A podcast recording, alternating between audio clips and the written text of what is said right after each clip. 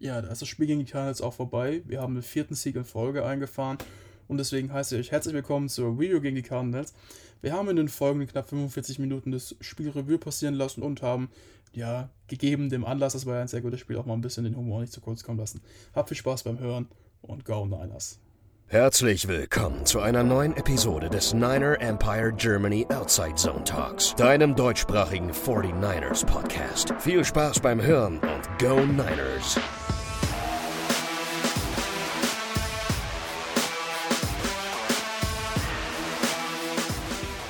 Vier Spiele und vier Siege und damit herzlich willkommen zu einer neuen Ausgabe des NEG Outside Zone Talks. Die San Francisco 49ers gewinnen mit 35 zu 16 gegen die Arizona Cardinals und das war ein hartes Stück Arbeit, auch wenn es am Ende dann deutlich aussieht.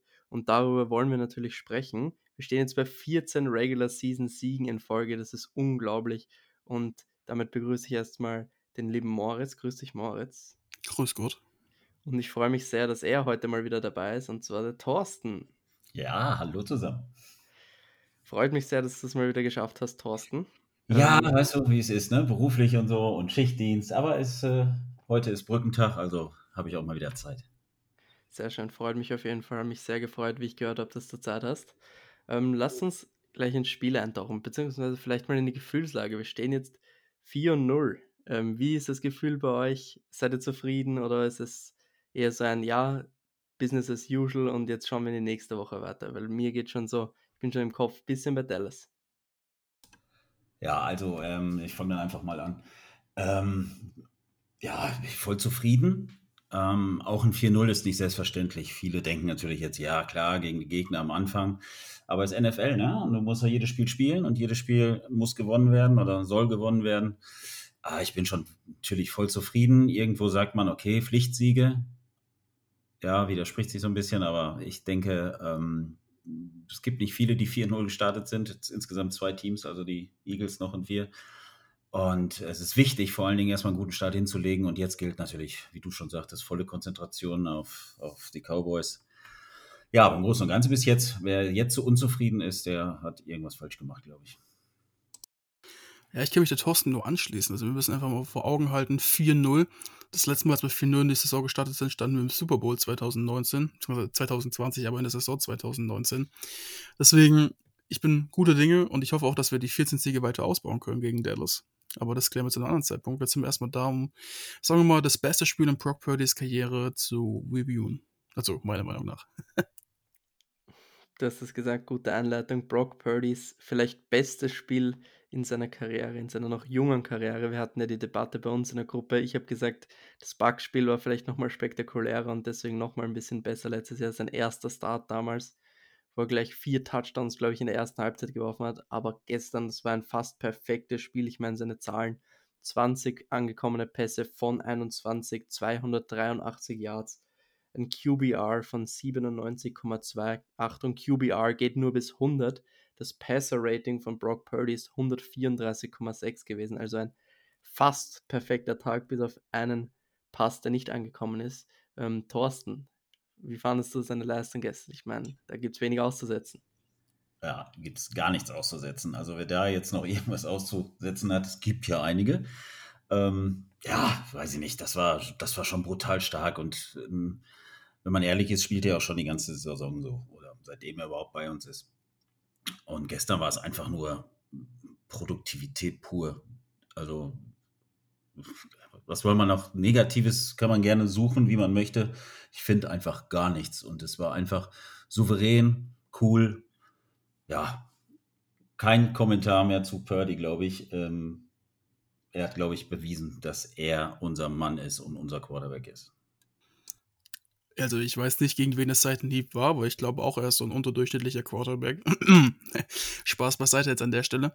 Äh, es war natürlich ein bockstarkes Spiel. Ich will jetzt nicht brockstark sagen, weil ich finde es ein bisschen cringe. Naja, Auf wir sind Fall. ja im Brocktober, also eigentlich. Äh, ey, ich, ich wehre mich gegen sowas. Also ich bin bei so vielen Wortspielen dabei, aber Brocktober, nee, sorry, das ist, ah, das geht, das geht so einen Schritt zu weit. ähm, nichtsdestotrotz, ich sag, nee, ich sag, ich wollte gerade trotz alledem sagen, weil ich nicht immer Jan die Vorlage geben will bei uns intern, aber jetzt sage ich dann, ach, egal. Auf jeden Fall, Brock Purdy man kann sich nicht beschweren. Thorstens hat es gesagt, ein Pass, der nicht angekommen ist, der war unter Druck, als er ihn weggeworfen hat. Beziehungsweise so halb in die Richtung vom Receiver. Sonst wäre er perfekt gewesen. Ja, knapp 95,5% angebrachte Pässe. Das ist der höchste Wert, den je ein 49ers Quarterback jemals hatte. Bei, ich glaube, Minimum 10 oder 15 Attempts natürlich. Also wenn du jetzt zwei Pässe wirfst, dann ist es was anderes. Aber wir haben auch gesehen, alle Zweifel, dass Purdy keinen starken Arm hat, ist mit dem langen Pass auf Ayuk mal wieder ähm, beerdigt worden. Es gibt einfach nichts an dem Spiel, was du eigentlich aussetzen kannst. Das war ein perfektes Spiel, also von Brock Purdy.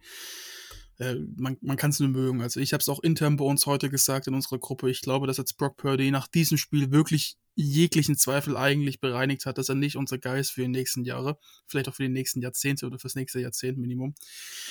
Es ist einfach, der steht in der in der Pocket und du hast so ein bisschen, ich habe auch letztens von irgendeinem US-Kommentator gehört, so diese, diese Anspielung auf Joe Cool. Nicht von natürlich, dass er jetzt schon so viel erreicht hätte, sondern eher von wie er in der Pocket steht, wie ruhig er ist, es kommt Druck, er ist eigentlich blutjung, war ein Siebtrunden-Pick, Mr. Irrelevant.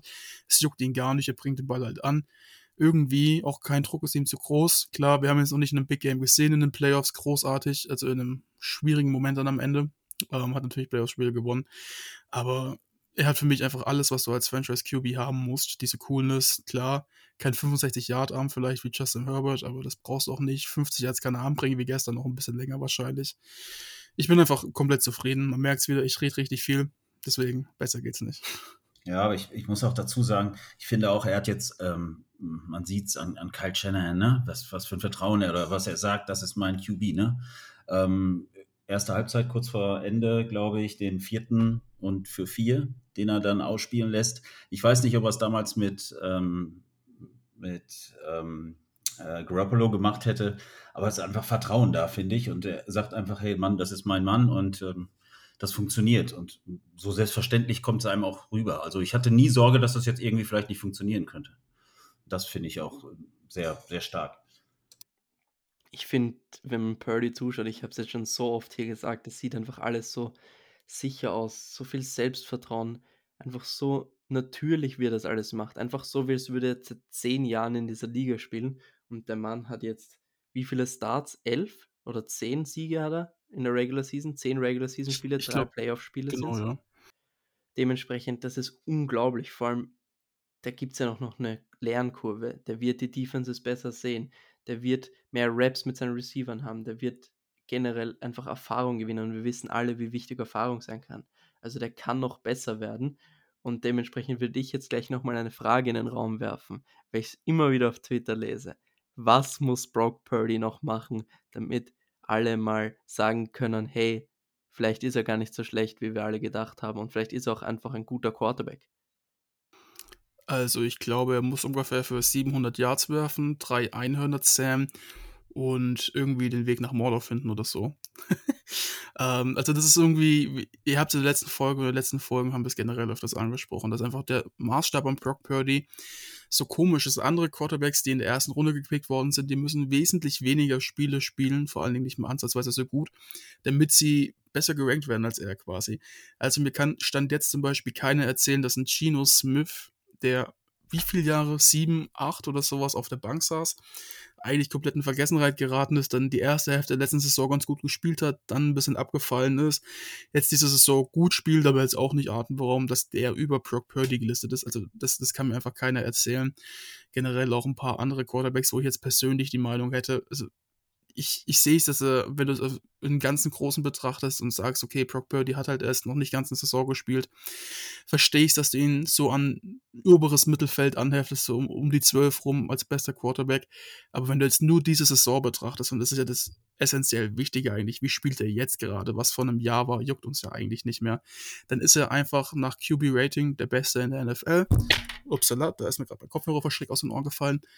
Und das ist das einzig Wichtige. Er gewinnt Spiele, also das ist das Allerwichtigste. Er sieht dabei gut aus, er macht keine Fehler. Er hat jetzt über 1000 Yards geworfen und fünf Touchdowns in der Saison.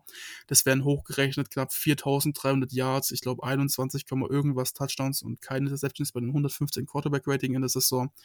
Also man, mir kann keiner erzählen, dass das nicht eine bockstarke Saison ist, was er gerade spielt und wie es auch noch weiterbringt. Und du wirfst so viele Yards, obwohl wir eigentlich versuchen, immer den Ball zu rennen Also, das ist was, das hätte man sich von Jimmy Garoppolo nur wünschen können, dass er so spielt. Und deswegen lasse ich jetzt noch Thorsten was sagen, aber ich kann einfach die, Kriti die Kritiker nicht verstehen. Ah, ich verstehe es genauso wenig. Ähm, und ja, nichts kann er noch machen. Einfach so weiterspielen und irgendwann müssen sie ja dann mal einsehen, auch wenn sie es nicht wollen. Vielleicht wollen sie es jetzt schon nicht über ihren Schatten springen. Einige, die sagen, ah, vielleicht hatte ich doch Unrecht in meinen Aussagen und wollen jetzt einfach nicht ja blöd dastehen. Ich habe keine Ahnung. Aber was will er noch machen? Also perfekter geht es ja schon gar nicht mehr, wenn ich jetzt nur das letzte Spiel sehe und auch die Spiele davor. Ähm, er hat noch keine Interception geworfen. Ähm, er ist einfach arschcool und spielt den Stiefel runter, ganz souverän, immer noch Siebtrunden-Pick und Mr. Irrelevant und ich, einfach so weiterspielen und irgendwann sollen sie doch reden, wie sie wollen oder nicht reden und ihn auf irgendwelchen Listen stellen im unteren Mittelfeld, auch wenn es uns allen aufregt und es nicht so ist. Aber solange wir erfolgreich sind, macht er doch alles richtig, macht das Team alles richtig und so ist alles gut. Und eine wichtige Statistik haben wir hier noch gar nicht angesprochen. Und zwar null Interceptions in vier Spielen ist jetzt auch nicht selbstverständlich.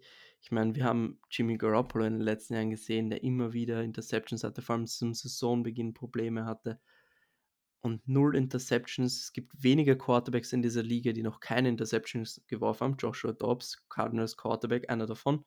Und sonst müsste es, glaube ich, noch ein, zwei andere geben, höchstens. Und das ist einfach unglaublich, finde ich. Das ist so eine Zahl. Vor allem Brock ist aggressiv und er hat trotzdem in diesem Giant-Spiel hatte diese Plays dabei, die intercepted werden hätten können. Aber sonst, auch jetzt in diesem Spiel, war da kein Ball dabei, wo ich sage, der kann gepickt werden, da war eigentlich alles sicher und dementsprechend, ich bin einfach genauso wie ihr super zufrieden mit ihm und ich würde da trotzdem nochmal appellieren an alle, lasst sie einfach reden auf Twitter, sie werden irgendwann draufkommen. Ich sehe jetzt immer wieder, wie dann Adrian Franke äh, erwähnt wird mit, hey, mit einer Aussage von vor ein paar Wochen, lasst sie doch reden, sie werden es irgendwann sehen und wenn wir dann den Super Bowl haben, können wir es ihnen dann eh, können wir genauso viel Trash talken, wie wir wollen und dementsprechend ich würde sagen, gehen wir mal weg von Brock Purdy ähm, und gehen in eine andere Positionsgruppe. Nicht so ein Receiver, zu denen kommen wir noch mit Brandon Ayuk, sondern ich würde gerne über die O-Line sprechen, weil die war, finde ich, einer der Hauptgründe, warum es so gut lief offensiv. Nur ein Sack zugelassen, Purdy stand kaum unter Druck und ich würde sagen, Moritz, O-Line-Experte, sehr, sehr gute Leistung von unserer O-Line, oder? Auf jeden Fall. Und was wir dabei vergessen, es war wirklich das ganze Spiel hinweg Clean Sheet, nichts. In einem Drive hattest du einen Sack und direkt danach nochmal ein Pressure und sonst war das ganze Spiel über gar nichts. Brock Purdy, der Kommentator, ich weiß nicht, ob ihr der äh, Game Pass geschaut habt, wahrscheinlich ja. Ich glaube, es gab auf der Song ja nicht. Hat noch gesagt, ja, Brock Purdy, der könnte sich eigentlich hinten einen Stack braten, Medium Well, das wird auch noch passen. und ja, ich glaube auch langsam verzweifeln die Kritiker so ein bisschen, weil wir irgendwo eine Schwachstelle haben müssen und selbst Colton McKivitz, der jetzt was verdient? Ein, ein Fünfzehntel von dem, was Mike McClinchy bekommt, average per Jahr. Ähm, spielt immer noch besser als Matt McClinchy. Ich habe letztens eine Statistik gesehen. Ich habe es leider nicht mehr genau im Kopf und ich komme da jetzt gerade halt auch nicht dran. Aber es war irgendwo das, ähm, ich glaube, Colt McKivitz war um die 25 im Pass-Block Efficiency auf allen Tackle-Positionen. Das heißt, von 64 möglichen Tackles ist er Nummer 25. Trent Williams war einer der besseren, ich glaube sogar einer der besten. Und Mike McClinchy ist halt abgeschlagen irgendwo auf Platz mit 50 gewesen. Und das zeigt ja halt schon, hey, wir wussten alle, Mike McClinchy ist nicht der beste Passblocker. Wir wussten auch, Colt McKivitz ist nicht unbedingt der beste Right Tackle, aber er spielt, er spielt richtig gut. Ähm, klar, gegen TJ Watt hat er was zugelassen, auch gegen die Rams und gegen die Giants sah es nicht immer so rosig aus. Aber mein Gott, damit musst du halt leben, wenn du dem Spieler knapp nur eineinhalb Millionen pro Jahr zahlst. Spencer Burford, ich habe es letztes Jahr schon gesagt, ich fand den richtig gut. Fünf Runden Pick schlägt so ein ist jetzt auf jeden Fall, ich sag mal, ein durchschnittlicher Garten der NFL, hat seine Ups, hat seine Downs, ist halt noch jung, muss Erfahrung sammeln. Jack Brandle, überdurchschnittlicher Center, spielt richtig gut diese Saison und ich glaube, wir haben es oft genug angesprochen. Aaron Banks, der in seinem ersten Jahr quasi von uns allen, auch von uns hier im Podcast, totgeredet worden ist. Und wir schon gesagt haben, ja, ist schon ein Bust, spielt auf einmal wie, ja, vermutlich ein Top 3 Left-Karte in der NFL. So neben Zach Martin und Quentin Nelson. Der hat ja, glaube ich, nur in einem Spiel dann überhaupt einen Sack zugelassen. Davor hat er noch gar keinen Pressure zugelassen. Jetzt dieses Spiel auch wieder nicht. Also die ganze O-Line, Trent Williams muss ich, glaube ich, gar nicht erwähnen, ist bockstark. Aber nicht nur im Passing Game, weil wir werden auch gleich noch auf CMC zu sprechen kommen, sondern auch im Running Game sind da einfach die Löcher da. die Cardinals Defense sah teilweise manchmal aus wie das Rote Meer gespalten in zwei von Moses, beziehungsweise von CMC. Also, das war einfach bockstarke Leistung von der O-Line. Hut ab. Weiter so gegen die Cowboys. Da wird es ein bisschen schwieriger, aber weiter so. Ich will dich hier gerne nicht ger gern korrigieren, Moritz. Erstens mal, Burford war ein Viertrunden-Pick und zweitens, du sagst, du magst das Brock stark und diese Wortspiele nicht, aber du hast heute schon viermal Bock stark gesagt. Also du bettelst doch darum, dass ich dich da korrigiere. viermal. Ich muss so ein bisschen sticheln immer, das ist wichtig. Ja, ja. Thorsten. Läuft. Äh, ja, äh, du hast schon vieles richtig gesagt, aber ich muss natürlich auch sagen, so richtig brutale Defense haben wir natürlich unsere, unsere O-Line noch nicht gegen gespielt. Die kommen auch garantiert noch wenn man dann an Eagles zum Beispiel denkt, zum Beispiel. Oder ah, nächste Woche. Oder nächste Woche, genau. Jetzt muss ich dich korrigieren, weil es ist diese Woche, wir nehmen am Montag auf. Ha! Ihr beiden habt es gleich, ja? Ist das Spiel nicht Montag? Ja, ist nächste Woche. Unsere Zeit. Aber es ist, es ist, das ist nächste ja, unsere Zeit zählt nicht, es zählt USA-Zeit, ja. Verdammt. Ja, jeder dreht sich, wie er will. Nein, ähm, wie gesagt, es kommen noch die stärkeren mit Sicherheit die stärkeren Gegner, als wir es jetzt haben. Aber was man bis jetzt sagen kann, ist einfach, jetzt benutze ich es mal, dieses bockstarke Spiel, was sie spielen. Ähm, und, und das können wir jetzt bewerten, das müssen wir jetzt bewerten und das, das ist einfach klasse. Und ähm, ich kann mich erinnern, wie eigentlich jedes Jahr vor der Saison, wenn es losgeht, wo wir sagen, oh, unsere Schwachstellen, wir haben eine ganz große Schwachstelle, das ist einfach die O-Line und das wird nichts. Und wenn wir die nur, wenn wir da nur besser, wenn die besser adressiert wäre, Cornerbacks ist ein anderes Thema. Ähm, aber letztes Jahr war es schon gut und dieses Jahr ist es noch besser und ähm, ich denke auch, sie werden auch immer stärker von Spiel zu Spiel und äh, jetzt wollen wir mal schauen, wie es gegen die Cowboys aussieht. Aber ich glaube, wir können schon sehr, sehr zufrieden sein mit unserer O-Line. Dann lasst uns über was anderes sprechen, und zwar CMC vier Touchdowns. Gibt es irgendwas noch zu ihm zu sagen oder ist es einfach nur noch automatisch, dass er einfach jedes Spiel richtig gut ist? Ich würde sagen, 10 Minus ist schon gerechtfertigt, oder? Ja, sehe ich auch so. Also, der Trade geht schon besser, oder? Ja, also, war schon schlecht, das stimmt schon. Also, ja, was will man darüber noch sagen, ne? Also, das war, ich meine, der zweite Touchdown, den er gestern gemacht hat, da, also, pff, überhaupt, äh, es kommt ja auch viel auf, oh, man muss ihn mehr schonen und er sollte vielleicht nicht so spielen. Aber man sieht's, ne? Er ist halt der, der Unterschiedsspieler, ne? Da können so viele Running Backs, die wir dahinter haben, es kann halt keiner ihm das Wasser reichen im Moment. Und man sieht es auch in den wichtigsten Situationen kommt er rein und er liefert einfach ab. Und wie er liefert. Ich meine, vier Touchdowns. Und nicht nur das, auch die Yards, die er da ähm, bei den Versuchen immer rausholt. Das sind ja immer mindestens vier, fünf Yards, die, die er sich da erarbeitet. Und ähm, ich glaube, ja, da brauchen wir gar nicht drüber reden. Ne? Also ist schon brutal, was er da abliefert. Und äh, hoffen wir, dass er verletzungsfrei bleibt. Aber ich glaube, alles zugesagt. Eine kurze Anmerkung. Hat einer von euch, von uns Zuhörern, schreibt uns gerne auf Instagram oder jetzt von euch beiden, gerafft, wie er denn beim zweiten Touchdown bei diesem ja, Swing Pass oder wie auch immer du es nennen willst, den Defender gesehen hat, über den er drüber gesprungen ist. Also der kam noch sowas von außen toten Winkel. Du kannst mir nicht sagen, dass CMC Augen so im Hinterkopf hat, dass er den hätte sehen können. Also ich weiß nicht, ob es euch auch so geht, aber ich habe das Replay bestimmt 50 Mal angeschaut mittlerweile. Und ich denke mir jedes Mal, Alter, wie kannst du über was drüber springen, was du unmöglich überhaupt sehen kannst? Also, äh, ich fand's echt geil. Ein Schatten. Er hat einen Schatten gespürt, höchstwahrscheinlich. Den, den Angstschweiß im Nacken von den ihm. Angstschweiß, genau, keine Ahnung. Christian McCaffrey ist einfach, ich glaube, unglaublich und können jede Woche, glaube ich, 20 Minuten drüber reden, wie viele gute Plays und jedes einzelne Play, was er gemacht hat, was gut war. Er macht gefühlt alles richtig, ist im Passing Game ein Faktor, im Running Game und das ist einfach, er ist einfach der wichtigste Spieler in dieser Offense, würde ich sagen. Und dementsprechend im MVP-Race, vielleicht sogar in der NFL, oder wie siehst du das, Moritz? Achso, ja, definitiv. Ich wollte eigentlich gerade, dass Lukas noch drauf anspricht, dass er darauf eingeht, dass CMC ja, wie wir alle wissen, nicht durch die Mitte rennen kann. das ist ja so seine Achillesferse. Nicht. Kleiner Joker an der Stelle. Aber MVP-Race, ja, ich wünschte es mir, aber wir wissen ja alle, MVP ist immer ein QB Award und dass da überhaupt jemand anderes als ein QB gewinnt, ist ja unwahrscheinlich. Aber Offensive Player of the Year, ich glaube, da ist McCaffrey wie im Spiel auch gerade ganz, ganz vorne bei. Ja, das denke ich auch. Und ähm, ich habe jetzt irgendwo heute gelesen, dass es, ähm, irgendwann hat geschrieben, der beste Trade der NFL in den letzten Jahren. Ähm, dass man es dafür abgegeben hat. Ich glaube, wir haben einen Zweit-, Dritt- und Viertrunden-Pick abgegeben, 23 und oh, noch einen späten vierten oder so. oder sechs Runden-Pick, glaube ich, 24. Ja. Ähm, nur das, was wir dafür bekommen haben, ist schon einfach brutal. Und ähm, ich, da gehe ich sogar mit und würde sagen, welcher Trade in den letzten Jahren war so effektiv für ein Team ähm, wie Christian McCaffrey für uns? Tja, selten geschafft. Halt für die Seahawks effektiv, aber. das, das stimmt, für die Seahawks stimmt. Das ist wirklich wahr und vor allem selten schafft sein Team den besten Trade und den gefühlt schlechtesten Trade der letzten Jahre zu, zu machen und wir haben beides geschafft mit dem Trey Lance Trade, ohne ihn jetzt eigentlich wollte ich ihn gar nicht erwähnen, aber es hat jetzt so gepasst und ich würde gerne Moritz Joke noch ein bisschen erklären, falls die Leute unsere Steelers Preview nicht gehört haben. Der Steelers Kollege meinte, Christian McCaffrey kann noch nicht durch die Mitte laufen und jedes Mal, wenn McCaffrey einen Run durch die Mitte hat, gefühlt schreibt mir Moritz, der kann doch nicht durch die Mitte. Ja, als ob du das nicht schreibst, als ob das immer nur ich schreibe. Das ist der Running Gag. Du schreibst schreiben. das immer, ich schreibe während dem Spiel fast nie. Ja, keine, ey, also als ob, komm, das haben wir, als wir in unserer Watchparty gemacht haben, haben wir das locker bei jedem Run gesagt, oder Thorsten? Ja, definitiv. Ist auf jeden Fall, der Running, Running Gag ist auch gut, ne? Also. Ist wirklich so. Ja.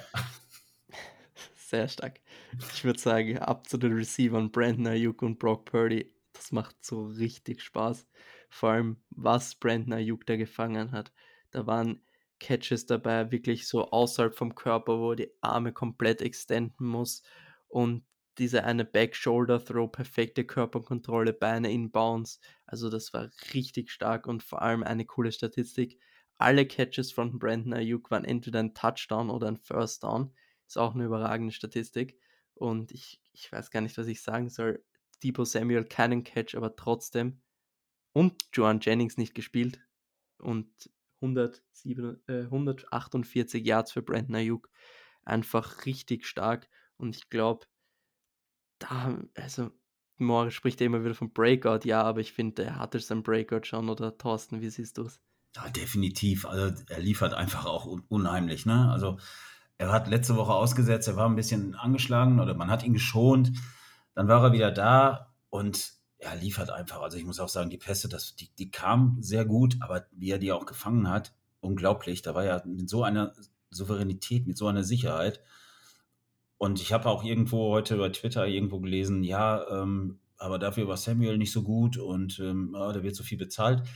Ja, ganz ehrlich, ähm, das, der hilft uns aber da auch, ne? Und der hilft auch Ayuk auf der, auf der Seite. Wenn, wenn einer von beiden nicht spielt, ist es halt für den anderen immer ein Tick schwieriger. Und so war es gestern auch. Gestern haben beide gespielt und da nimmt er schon ein bisschen den Druck weg. Aber wie er das macht und wie souverän er das macht, also er ist für mich auch ganz klar Wide Receiver Nummer 1. Ja, das mit Wide Receiver Nummer 1 und Nummer 2, das finde ich immer so ein bisschen das Sache, das ist auch immer stark vom Spiel abhängig. Der Kommentator hat es gestern auch 100% korrekt gesagt. Das ist ein Zitat von Debo Samuel oder von Kyle Juszczyk. Ich weiß es gerade gar nicht mehr genau. Vielleicht wahrscheinlich auch von beiden. Es gibt halt einfach kein Ego im Team und das wissen wir schon länger. Und es ist nicht so wie bei anderen Teams, dass der Receiver Nummer 1 hingeht und sagt, hey, ich bin klarer Receiver Nummer 1, ich will meine Catches, ich will meinen Vertrag und dann ist vorbei. Nee, es ist so, hey, mal hat Brandon Ayuk, auch mal öfters, ein richtig gutes Spiel. Dann hat wie letzte Woche, wenn Ayuk zum Beispiel fehlt, Debo Samuel ein richtig gutes Spiel. Aber die blocken auch gegenseitig. Wenn es ein Run geht und es halt ein Spiel ist, wo du halt nur rennst, wenn es auch öfters vorkommt, dann geht halt der Ayuk auch hin und sagt, ja, dann hau ich halt einfach mal rein, ist ja auch nice, macht auch mal Bock so zu zocken. Und das ist halt einfach diese Mentalität, die wir jetzt schon seit 2019 angesprochen haben, aber die immer und immer und immer weitergeht. Es ist einfach so geil. Jeder spielt, also alle für einen und einer für alle. Es gibt keine Egos in diesem Team und es sieht man auch immer wieder. Ich finde es einfach erstaunlich, wie du von jedem Team irgendwo so ein bisschen das Getratsche hörst und irgendwo ist da mal wieder was los, dann ist da mal wieder was los, dann ist der unzufrieden, dann macht der und der und das und bei uns, klar, die große Situation, aber sonst, aside from that, nichts, absolut gar nichts. Es kommt vermutlich auch relativ wenig raus. Die haben sich alle lieb, es gibt mal ein bisschen Geruffel im Training, danach wird wieder ein Bier getrunken, dann ist gut. Also du, wenn du dir ein Team zusammenbauen willst von der Sympathie her, dann ist das wahrscheinlich par excellence gelungen, den 49ers. Und es zeigt auch immer wieder, dass das halt extrem wichtig ist und die 49ers die Persönlichkeit von Spielern im Draft auch evaluieren und nicht nur das reine Talent. Was ich nur sagen wollte, mit Wide Receiver 1 meinte ich eigentlich, dass die Connection einfach mit Purdy perfekt passt, ne? Dass das im Moment so das, der, der, das Hauptanspielziel ist. Ähm, ich wollte damit jetzt nicht sagen, dass der eine schlechter ist als der andere oder es gibt eine klare Nummer 1 oder klare Nummer 2. Ich meine, das, das passt da einfach im Moment. Naja, alles gut. Habe ich jetzt auch nicht so aufgefasst unbedingt. Sehe ich auch so. Also ich finde, es sind ja alle Receiver-Typen, alle Receiver sind ja unterschiedliche Typen. Ayuk wirfst du an, wenn du 1 zu 1 hast, wenn du Man-Coverage hast, der wird dir die Separation kreieren, nicht Debo Samuel. Wenn du Zone hast oder wenn du Space hast, dann wirfst oder kurz, also kurz und Space, dann wirfst du Debo Samuel an, weil der macht die Yards nach dem Catch. Also die ergänzen sich auch einfach richtig gut. Und ich finde, letzte Woche hat man ein bisschen gesehen, dass Ayuk fehlt. Und diese Woche Debo Samuel war einfach nicht viel im Gameplan drinnen, weil er einfach verletzt war. Kyle Shannon hat nach in der Pressekonferenz gesagt, das war ein unglaublicher Job, dass er es überhaupt geschafft hat, ähm, fit zu werden fürs Spiel. Und in dem Fall war es dann aber auch gut, dass er auf dem Feld war. Er hat zwar nicht viele Bälle bekommen, er hat einen Run gehabt für Minus-Yards und er war halt immer wieder als Decoy, also um die Defense einfach, wie sagt man Decoy auf Deutsch? Vielleicht kann mir jemand von euch helfen. Also einfach, der rennt in eine Zone und nimmt den Verteidiger mit und dadurch eröffnet sich der Raum für Brandon Ayuk, weil sie eben aufpassen, hey, da ist Steve Samuel, auf den müssen wir aufpassen, dann eröffnet sich der Raum für den anderen. Ablenkung meinst du wahrscheinlich. Genau, das meine ich. Und damit, ähm, wenn ihr jetzt nichts mehr zu Offense habt, würde ich gerne zur Defense überleiten und ich würde es mit einer einleitenden Frage starten, bevor wir einfach aufs Spiel eingehen. Und zwar, vielleicht mal in deine Richtung, Thorsten. Wir hatten ja in den letzten Jahren immer wieder Defense als Prunkstück des Teams. Findest du, es immer noch so? Ähm, es ist ausgeglichener, würde ich sagen. Also die Offense hat aufgeholt, wenn ich das mal so sagen darf. Ich, es gab mir gestern auch zu viel Kritik. Ähm, na klar kann man sagen, letztes Jahr war unsere Defense besser. Wir haben aber auch einen neuen Defense-Koordinator. Es ist ein bisschen was umgestellt worden.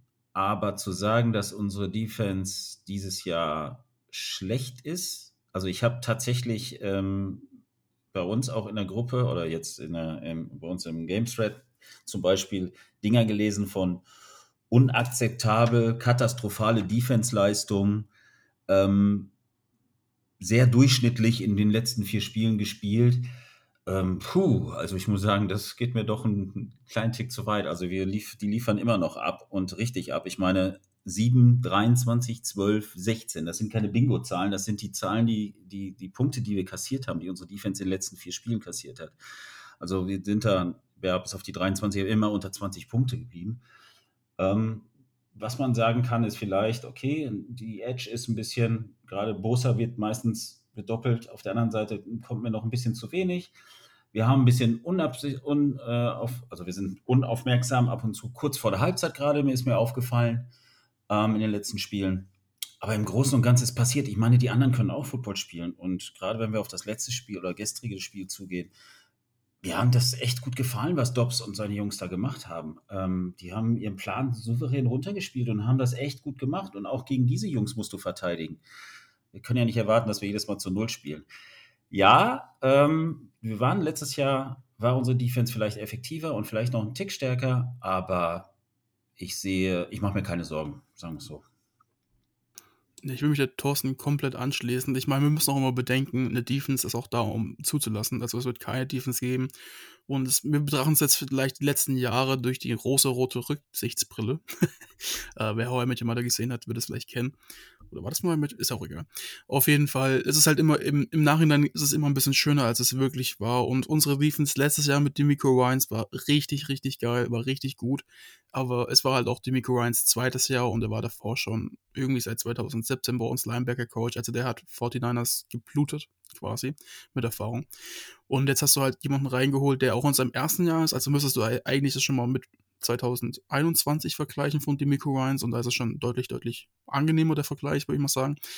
Und zweitens ist er halt auch von extern, wie ich gerade gesagt habe. Sprich, der braucht ein bisschen, um reinzukommen. Und wir sehen die Punkte, die wir zulassen, die Drives, ist zum Beispiel wie gestern Ambry Thomas, der ein Fuck-Up hat, meint ich jetzt, was ich sagen kann, auf gut Deutsch. auf gut Deutsch. Ähm, und danach hast du halt Miscommunication, weil da haben Lukas und ich kurz diskutiert in der Gruppe intern. War es einfach ein Fehler oder war es halt schematisch gut gespielt von den Cardinals bei dem Touchdown? Ähm, ich sag immer noch, ich habe es mir jetzt noch nicht angeschaut. Ich weiß nicht, ob es Lukas sich vielleicht angeschaut hat mittlerweile. Aber es kann sein, dass es eventuell eine Cover 2 war und da halt einfach gerade keine Zone war in der Endzone. Kann ich mir eher weniger vorstellen, dass du sowas machst. Ich glaube eher, es war wahrscheinlich Cover 3 oder Cover 6 und Embry Thomas hat halt auf die kurze Route gebissen, weil er was falsch verstanden hat. Sei auch dahingestellt, ist es halt einfach, es wird immer was passieren. Irgend, du kannst nicht erwarten, dass elf Spieler durchgehend oder mit denen die noch reinkommen, aufs Feld kommen, immer perfekt spielen, immer 100 Prozent alles perfekt. Es ist einfach Football und die anderen, wie Thorsten gesagt hat, können Football spielen, haben auch teilweise viel Erfahrung und dann werden die auch mal Punkte machen. Und wenn du jetzt mal diese blöden Situationen rausrechnest, wie das wir zum Beispiel äh, diesen komischen First Down zu lassen bei 4. und 2 bei Fake Punt kann passieren, ja, wohl gut gemacht. Die eine Strafe von Jeremy Ward, die eigentlich keine Strafe war, hat den Drive am Leben gehalten, die wieder drei Punkte gaben. Also wenn du diese kleinen Fehler noch abstellst, dann ist unsere Defense auch wieder richtig elite. Klar, wir haben vielleicht ein bisschen eine Schwachstelle auf Cornerback Nummer 2. Edge ist auch vielleicht noch nicht so ganz strong, wie wir es haben wollen, aber ich finde, es wird auch von Spiel zu Spiel besser. Und deswegen wartet einfach noch ein bisschen ab, bis die Saison auch tiefer in den Schuhen quasi ist. Na, das Sprichwort habe ich wieder vergeigt. Aber ihr wisst, glaube ich, was ich meine. Und jetzt wartet mal ein bisschen ab, das wird dauern, das wird schon noch besser. Und das ist witzigerweise ist es gefühlt immer so, dass am Anfang der Saison die Offense ein bisschen besser ist, weil die Defense erst ein bisschen abcatchen muss und aufholen muss und halt sich ein bisschen drauf einstellen muss. Das ist bei vielen Teams so. Ist auch im Amateurfootball hier so. Aber wie gesagt, ich würde da dabei bleiben. Wir sind immer noch eine Top 5 Unit. Und auch wenn es jetzt so aussieht, dass wir es nicht sind. Aber wir haben gestern die Einblendung gesehen, nach Total Yards sind wir Vierter, nach Points Loud sind wir Dritter. Und deshalb, wo wir neuen DC haben, das ist schon richtig, richtig bockstark. ähm, deswegen ein bisschen abwarten. Unsere Offense hat aufgeholt. Und was auch manche sagen, dass jetzt unsere Defense auf einmal das Problem ist und nicht mehr unsere Offense. Wenn das ein Problem ist, was wir gerade Defense haben, dann werden da, glaube ich, so ungefähr 30 andere Teams froh drum, die Probleme zu haben. Ja, genau. Das war mein Tag dazu. Man darf, man darf nicht vergessen, ähm, glaube ich, ich weiß gar nicht, wer irgendwo habe ich es heute auch gelesen, hat einer gesagt, es waren heute die ersten oder gestern sind es die ersten zwei 20-Plus-Pässe gewesen, die unsere Defense überhaupt zugelassen hat. Also vorher gab es überhaupt keine langen Dinger von den, von den Gegnern. Also ähm, das darf man auch nicht vergessen. Also wie gesagt, wenn das wirklich ähm, schlechte Defense ist, ja, dann gute Nacht. Ich sehe das sehr, sehr ähnlich wie ihr. Ich finde, die Defense wird vielleicht doch ein bisschen zu schlecht geredet, aber auf der anderen Seite finde ich, man sieht noch nicht so richtig eine Identität von Steve Wilkes. Man sieht immer mal wieder Blitzer für eine längere Zeit und dann wieder nicht. Und dann ist es Soft Coverage und dann ist viel Man Coverage und es ist irgendwie so, ich weiß nicht, ob er noch nicht so richtig weiß, vielleicht probiert er auch einfach für, für später in der Saison, was liegt diesem Team, kann natürlich auch sein, er kennt das Team einfach nicht so gut, wie sein die Miko Ryans getan hat, der 2017 schon zum Team kam. Dementsprechend kannte er jeden Spieler in- und auswendig. Und das kann natürlich sein, was mich ein bisschen stört, generell ist die Red Zone Defense. Und das ist, finde ich, was, was der Defense helfen würde in der allgemeinen Darstellung, wenn sie mehr Stops in der Red Zone machen würden, weil im Endeffekt, ich habe jetzt nicht die Stats vor Augen, weil ich habe es nicht gefunden. Ich habe ewig recherchiert, ob es eine Red Zone Statistik gibt, habe jetzt nichts gefunden, aber von dem, was ich gesehen habe, müssen wir bei allen Red Zone Trips der Gegner Touchdowns zugelassen haben, außer bei zwei Drives. Und das waren beide Male in Garbage Time, also am Ende des Spiels. Und das ist, finde ich, schon sowas, vor allem wenn du eine Defense bist, wie es Thorsten gesagt hat, die wenig tief zulässt, die die Gegner, den, die den Gegnern kurze Pässe geben, dann musst du in der Red Zone einfach richtig stark sein. Und das kann natürlich auch was sein, was mit einem neuen Defensive Coordinator neue Dinge, die installiert werden. Das kann natürlich dauern, aber es sollte eben nicht ewig dauern. Vor allem jetzt kommt eine richtig gute Offense mit den Cowboys und dementsprechend muss man da wirklich aufpassen. Und ich finde, wenn wir jetzt so generell auf die Defense schauen, vielleicht mal auf die einzelnen Positionsgruppen. Ich fand die D-Line, auch wenn die Sacks nicht da waren, war eine der dominantesten Spiele in dieser Saison. Oder wie seht, seht ihr das? Ja, also eigentlich genauso. Und wir sagen das ja jetzt schon auch im Podcast hier seit Ewigkeiten, dass Sex einfach keine gute, kein guter Maßstab sind für ein gutes Spiel. Weil wenn Joshua Dobbs wie gestern immer unter Druck war und immer scramble muss und er hat es eigentlich wirklich gut gemacht, die Cardinals hatten einen guten Gameplan, wir haben es gesagt, wir haben es gestern gesagt, die Kommentatoren haben es gesagt, selbst John Lynch hat es gesagt, glaube ich, an der Seitenlinie. Also dann, dann muss sie auch nichts vorwerfen als Cardinals. Aber wenn du ihn jedes Mal unter Druck setzt, dann reicht es auch schon aus. Und das ist halt einfach viel mehr wert, als viele Leute hören wollen. Ähm, ich weiß auch nicht warum. Und Sex, das ist dieser, dieser althergebrachte Maßstab, den es halt schon immer gibt. Und deswegen nimmt man ihn. Ich glaube, wenn wir Pressures oder was weiß ich für Statistiken nehmen würden, die eigentlich viel, viel aussagekräftiger sind, dann würden wir noch viel besser dastehen. Ja, genau. Ich höre es ja auch immer, äh, wann macht äh, Bosa endlich wieder einen Sack oder er erst ein und was ist da los? Ähm, ganz ehrlich, von mir aus brauchen wir überhaupt keinen Sack machen, wenn wir die jedes Mal mit Three and Out runterschicken, weil die so viel Druck kassiert, weil der Quarterback so viel Druck kassiert, ähm, weil kein Ball ankommt oder wie auch immer, dann hat die Line alles richtig gemacht. Dann hat auch Bose alles richtig gemacht und jeder Einzelne, der da steht, hat es richtig gemacht. Ähm, wie du gerade gesagt hast, Sex ist nicht alles und ähm, was da dominant pur, sag ich mal, das, die schießen da schon gut durch, glaube ich. Und ähm, das ist, glaube ich, unsere, auch unsere, unsere Paradereihe, wenn man davon sprechen kann. Wir, wir haben ja einige. Definitiv, also sechs sind eine Zahl und im Endeffekt kommt es auf Hits an, weil der Quarterback will nicht gehittet werden und der, das bringt dich einfach, wird, du wirst einfach unruhig als Quarterback. Hits, Hurries, Pressures, das ist das, was du brauchst. Das forciert die schlechten Entscheidungen, die zu Interceptions führen, die zu schlechten Würfen führen generell. Und dementsprechend, das ist das Wichtigste. Und ja, man muss auch einfach ganz klar sagen, ich meine, ihr habt es jetzt schon mehrmals gesagt, Joshua Dobbs hat ein verdammt gutes Spiel gemacht. Am Anfang, finde ich, war er noch nicht so gut, aber er kam immer besser ins Spiel rein und das kann man auch einfach mal sagen. Der Typ hat einfach unter Druck Bälle angebracht, die Spieler wie Daniel Jones in der letzten Woche nicht angebracht haben. Oder vielleicht Kenny Pickett in Woche 1. Also ich finde, da muss man nochmal sagen, hey, Props, Josh Dobbs, richtig gutes Spiel gemacht und wenn der so weiterspielt, dann ist er ein Starter in dieser Liga. Also definitiv, weil jetzt kein Top-Starter, aber sicher so ein, ein Average-Starter kann er sein, vor allem mit seiner Mobilität und das finde ich, kommt auch immer mal wieder zu kurz. Wir reden immer drüber, was wir schlecht machen, aber vielleicht haben auch mal die anderen was gut gemacht und Josh Dobbs hat einfach wirklich gut gespielt. Und damit würde ich kurz zu unserer Secondary gehen und zwar kurz, kurzer Überblick, ähm, Moritz, unsere Corner, du hast das angesprochen, Leno, äh, Thomas brauchen wir jetzt, glaube ich, nicht mehr sagen, der hat zwei Big Plays abgegeben, den einen Touchdown, das, den einen tiefen Pass. Was sagst du generell zu unserer Secondary? Jetzt auch mit den Safeties eingebunden. Ja, also Thomas zwei Plays zugelassen, da war er wieder weg vom Feld. das ist auch immer ganz witzig. Auf jeden Fall Javarius Ward, sehr gutes Spiel gehabt mal wieder. Diese Flagge war einfach, das war einfach keine Flagge, das können wir so sagen, wie es ist. Aber gut, sowas passiert halt. Wir haben auch oft manchmal Glück mit Flaggen. Diamo oder Lenore, ich, ich bin immer so ein bisschen, ich weiß es nicht. Also mir ist gestern mehrmals aufgefallen, dass Jerry Ward in der Press Coverage ist, während Lenore Off Coverage ist und auch ziemlich weit und dann halt das First Down zulässt, weil das nicht schnell genug Kraft manchmal auch, bei einer Outroute zum Beispiel. Ich bin da nicht so ein richtiger Fan von, aber ich glaube auch, das, was du angesprochen hast, dass da einfach Steve Wilkes noch so ein bisschen einen guten Mittelweg finden muss und vielleicht ist auch besser, Lenore da zu lassen, dass er halt das Big Play nicht so gut zugibt und nicht der athletischste ist wie Jerry's Ward. Ich bin jetzt aber kein DB-Experte und das werden die Coaches deutlich besser ja, erklären können wie ich. Nichtsdestotrotz ist, glaube ich, ja, Lenore schon ein richtig guter zweiter Cornerback. Ähm, und weitergehend, vielleicht ist Shia Oliver, hat auch wieder, finde ich, ein gutes Spiel gehabt. Ist jetzt nicht wirklich so oft auffällig gewesen, außer bei ein, zwei Tackles, was aber auch ein gutes Zeichen ist, weil dann lässt er auch nicht wirklich viel zu. Ähm, also zumindest jetzt laut meinem Augentest hat er nicht so viel zugelassen. Kann natürlich sein, dass er schon auch gut Plays zugelassen hat.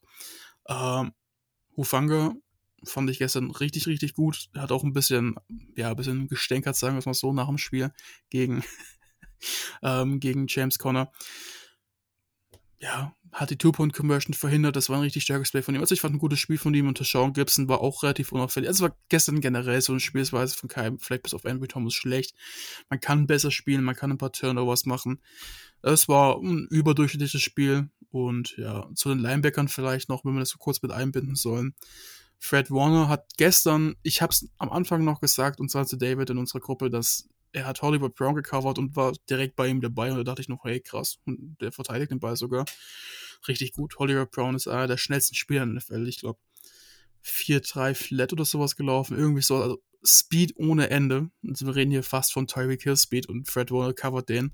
Beim zweiten Mal hat es halt leider nicht so funktioniert, aber du kannst halt auch nicht immer erwarten, dass ein Linebacker wie Fred Warner und ein Receiver wie ihn covern kann, wie, äh, wie Ding.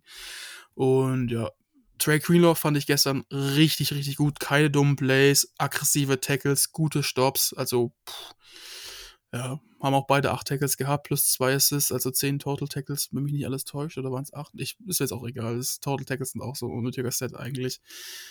Bockstarkes Spiel von allen. Flanagan Falls haben wir als dritten Linebacker gar nicht mehr so oft gesehen. Ich glaube, der war auf zwei, drei Plays drauf. Und das war's auch Oren schon wieder. Burks war öfter mal. Owen Burks, ja. Genau. Und ja, das war's ja eigentlich. Also ich, overall richtig gutes Spiel. Ähm, man kann noch besser spielen, definitiv, aber man kann sich auf jeden Fall nicht beschweren. Ja, gebe ich dir vollkommen recht. Also gerade die Linebacker hätte ich auch noch angesprochen, weil das ist mir gestern gleich beim ersten Drive schon aufgefallen. Ähm, ich hatte das Gefühl, die beiden, die standen da, als ob die jetzt gleich, jetzt, jetzt fressen wir sie auf. So ungefähr sah das aus. Die hatten ihre Augen überall auf dem Feld. Greenlaw hat mir sehr, sehr gut gefallen. Ähm, die waren ja überall. Ähm, die Körpersprache finde ich unglaublich, gerade von, äh, von Fred Warner. Ähm, der pusht, glaube ich, nur, wenn du, wenn du ihn anschaust, dann müssen alle schon gehypt sein, glaube ich. Und ähm, also das war für mich, also unser Linebacker waren für mich gestern, wenn ich die, nur die Defense mal rechne, neben unserer Line, wohl ähm, das Stärkste, was, sich, was da rumlief. Also das war schon, fand ich schon gestern sehr, sehr auffällig, also vom Auge her, von wie sie gespielt haben und wie sie, wie sie, vom, wie sie einfach auftreten. Gerade Fred Warner, was er für, für eine Körpersprache hat, die finde ich schon echt brutal. Wenn ihr jetzt zur Defense nichts mehr habt, dann würde ich kurz mal ein Wort zu Jake Moody und zum Special Teams sagen wollen. Vielleicht äh, sage ich mal was. Und zwar Jake Moody wieder perfekt bei Field Goals, Extrapunkten. Der eine Kickoff out of bounds darf nicht passieren. Und Mitch Wischnowski, Lars Lieblingsspieler im Team, mit einem richtig geilen Punt an die 1-Yard-Linie. Perfekter Bounce und dann trotzdem der 99-Yard-Touchdown-Drive. Aber der Punt war geil. Und ich glaube, Moritz, da stimmst du mir auch zu, oder? Ja, safe. Vor allen Dingen Kendall Sheffield war es, glaube ich. Ey, das war echt witzig. Ich muss dabei echt lachen, wie er so hochspringende Ball versucht zu fangen, dann runterkommt und so merkt, scheiße, scheiße, scheiße, scheiße, scheiße, es geht runter, scheiße, scheiße, scheiße, fuck, fuck, fuck.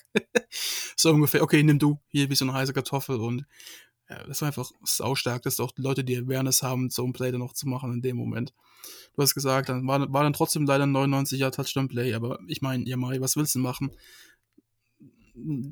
ja, ist halt so eine Situation gewesen. Wir haben trotzdem gewonnen. Äh, das war wirklich wahrscheinlich einer der besseren Punts von Mitch in seiner Karriere. Habt ihr noch was zum Spiel? Sonst vielleicht einen Satz von euch beiden. Wir sind in einer Rivalry Week, muss man schon sagen, gegen die Dallas Cowboys. Die Rivalität hat ja Geschichte und ich habe schon vorher angesprochen, im Kopf bin ich schon so ein bisschen bei Dallas. In den letzten zwei Jahren haben wir es in den Playoffs ausgeschalten. Es wird ein richtiger Härtetest. Und ich bin einfach richtig hyped und freue mich auf dieses Sunday Night Matchup. Ähm, vielleicht ein, zwei Worte von euch beiden. Ja, definitiv. Ne? Ich meine, ich bin auch schon ein bisschen länger beim Football dabei und ich kenne die Rivalität noch von früher, äh, wo sie noch richtig, richtig groß war.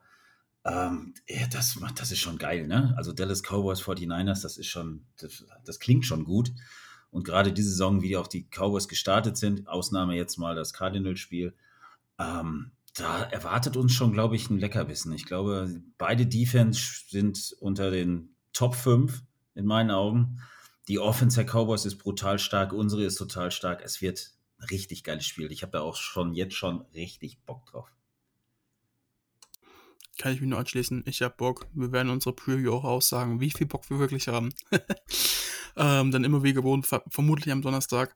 Und ja, Klassiker, beide Teams richtig gut. Und es ist auch so ein bisschen vielleicht ein Vorausblick auf die Playoffs. Cowboys 49ers wird vermutlich, oder wenn alles gute Dinge ist, ich klopfe dreimal auf Holz, dann auch ein Playoff-Matchup werden können. Und zusammen mit Philly, gegen die wir in Woche 10 oder 11 spielen, die drei besten Teams der NFC, also da verspreche ich mir einiges und deswegen läuft das Spiel auch am Sunday Night Football. Das ist das heißeste Spiel von dem Wochenende wahrscheinlich. Und eins kann ich nochmal sagen, für Clock, dem prockstarken Purdy in Proctober, kann jetzt endlich mal den Hatern im Primetime zeigen, was er wirklich drauf hat, gegen vermutlich mit einer der besten Defenses der NFL. Dem ist wenig hinzuzufügen. Die Cowboys haben auf jeden Fall eine Ansage gemacht, richtig starkes Spiel gemacht gegen die Patriots, hoch gewonnen. Und ich glaube, beide Teams sind heiß, wir sind heiß. Es verspricht ein richtig, richtig gutes Matchup. Ich freue mich einfach drauf. Donnerstag die Preview, vermutlich mit einem Spez Spezial Special Guest, dass ich es noch rausbekomme. Und ja, dementsprechend hoffen wir mal so, dass, dass der Brocktober weiter erfolgreich bleibt. Und damit wünsche ich euch noch einen wunderschönen Tag, Abend, je nachdem, wann ihr die Folge hört. Und ja, Go Niners! Das war der Niner Empire Germany Outside Zone Talk. Streamt und abonniert uns auf allen gängigen Kanälen unter ad 49 ersempire GER.